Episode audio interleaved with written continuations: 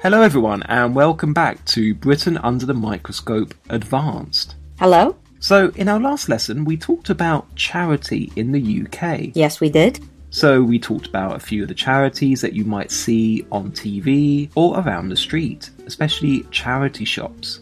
Before we carry on today's discussion, Mm-hmm. one thing I kept seeing on TV is Comic Relief. That is a charity event, isn't it? Yeah, Comic Relief happens every two years, and it's a charity that's dedicated to global poverty. But why is it called Comic Relief? Well, it was founded by two comedians, Lenny Henry and Richard Curtis. Mm-hmm. So, what it started off with was people were buying red noses to wear. Oh, like clowns. Yeah, and people would do funny or stupid things to raise money for charity. Like, for example, men would wear women's clothes for the day. And that is all for charity. It's all for charity. And that's why we call it comic relief, because everybody has to do something funny for charity. You can't just give money, you should be doing something funny to make people laugh. This is very, very British, isn't it? You would incorporate humor in your charitable causes. Oh, yeah, absolutely. So, for example, it all comes together with a seven hour TV show on the BBC, what we call a telethon. A telethon is usually like a television marathon to collect donations for charitable causes. Didn't a lot of very famous people appear on Comic Relief, including some of your prime ministers? Yeah, Tony Blair? yeah, Tony Blair appeared in the spoof. What they do is they take famous TV shows. So in the last Comic Relief, they actually took part in lots of spoofs like a Downton Abbey spoof. Spoof is just like a jokey version, 恶搞, Yeah, of a famous TV show Yeah. or a famous movie. so it's all lots of humour. It's it's really funny. It's definitely worth watching. Yeah, if you're interested, you can always check out Comic Relief on some of the video sites. I'm sure you'll find some sketches. Yeah, So back to the charity, because last time you mentioned there's so many different charities in the UK. I was wondering, this is the hard question. How are they controlled? Well, all charities have to be registered by the Charity Commission. So, the Charity Commission, what they do is they give a charity a number so that anyone can check to see whether or not that charity is legal. It's essentially it's a regulator or Yeah. a supervisor They of don't- all charity organizations. Yeah, they don't control the charity so much, but they just make sure that the money is being used in a proper way. Well, that's good. I think that gives people more confidence in donating money. Yeah. I think in China, a lot of people want to give to charities, but probably will trust things like crowdfunding Hmm. more because they can be sure where the money is used. Yeah, but I think that's the same for charity around the world anyway. So let's talk about some of the problems. There must be some problems. It's not always so perfect. No. What are some of the issues with charity? Well, one of the biggest issues at the moment is the running cost of a charity. Because the organizations are too big? Well, yeah, if you imagine some of the really big charities, they have a very large bureaucracy, and lots of the donations they have to go to the upkeep to run the organization. The operations cost, hiring people to work. Yeah, and some CEOs of charities, they do get quite a lot of money. Do people have problem with that? Yeah, a lot of people do.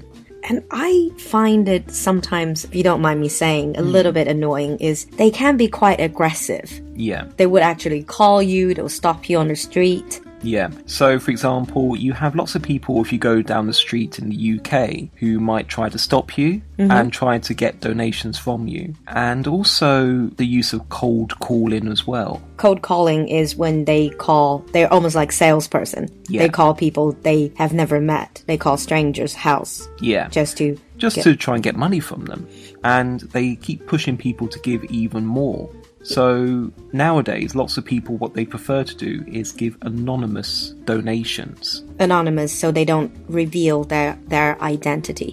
and they don't reveal their phone number, their bank details, and things like that. Yeah, I can understand that because I always feel so bad if I turn them down. Well, that's how it works. They use guilt. Yeah. Would the economic status, for example, a recession when the economy is not doing well, does that affect charity? It does to a certain extent. People are giving less money to charity because they can't afford it. But as we talked about in the last episode, people still give quite a lot of money to charity. Yes, I understand that they give money to charities. But how do they choose charities? For example, I've noticed that last time you said there are many charities that are for global this, global Yeah. that. Do people have a problem? For example, some people might question that why don't we help our country first? Yeah. There is an idea, and there's also a saying in English charity begins at home. So, money that should be raised in the UK should be used to fund British charities for other British people. So, some people do think that, that money should only be used for charities in the UK. But because there's so much choice, you can always choose which charity you want to support. And about the international aid, the international charities, when these UK based charities for international causes, the money goes to, I assume, more developing countries, poorer countries. Yeah. Is it really effective? Well, this is a question. Lots of people ask about charity money being used more in a way of just making us feel less guilty about the past, about the British Empire, Yeah. especially helping to develop Africa and countries in Asia as well. But the question is, does it actually really help them? We just give the money to these countries. Some people say it doesn't actually help them develop, it's just giving them money. Yeah, and it's also, it's just, you will have definitely less control in Yeah. another country once the money is given. Yeah, And there are regulatory differences and all that. So, yeah, it is a very complex topic. yeah. I'd also want to ask, since there are so many charities, seem, a lot of them seems to be about helping people in need. Yeah. Why are there still homeless people? You still see homeless people on the street. Why aren't they helped by the charities? Well, they are helped. The question is people have discussed the cause of homelessness for Mm-hmm. many, many years. The number of homeless people is actually increasing. With Oh, peop- really? Mm-hmm. mm, with people begging on the street. So you have what we call sleeping rough or sleeping on the streets. Yeah, you do see them.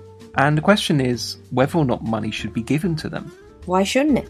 Well, you have some people who say that homeless people have problems with drink or alcohol or drugs, and any money that's given to them is actually helping them to buy alcohol and drugs. So it's a huge debate in the UK. So some people think that we should give money to these people to help them. Other people say that money shouldn't be given. Some people say that the money should be given to homeless charities instead, like for example, the Big Issue. The big issue is a is a charity specifically for homeless people. Yeah, the Big Issue is a magazine that's published by a homeless charity and it's sold by homeless people on the street. Yeah, I think I've been approached by them like on the streets. Yeah. Someone stopped me and then they were trying to sell this to me. Also, that's for homeless people. Yeah. And it's homeless people that sell it and they keep the money or they keep a percentage of the money. Charity is a difficult topic, isn't it? Because it's uh, it's not as simple as I have a good heart, I want to do good things. The thing is that with charity, there are lots and lots of questions, there are lots of debates. I think that most people do want to help, but the question remains how do you help them? How do you help people in the most effective and the best way? Hmm. For that, we would love to hear your comments. So please leave your comments in the comments section below. And for more about Britain, we'll see you next time. See you next time. Bye.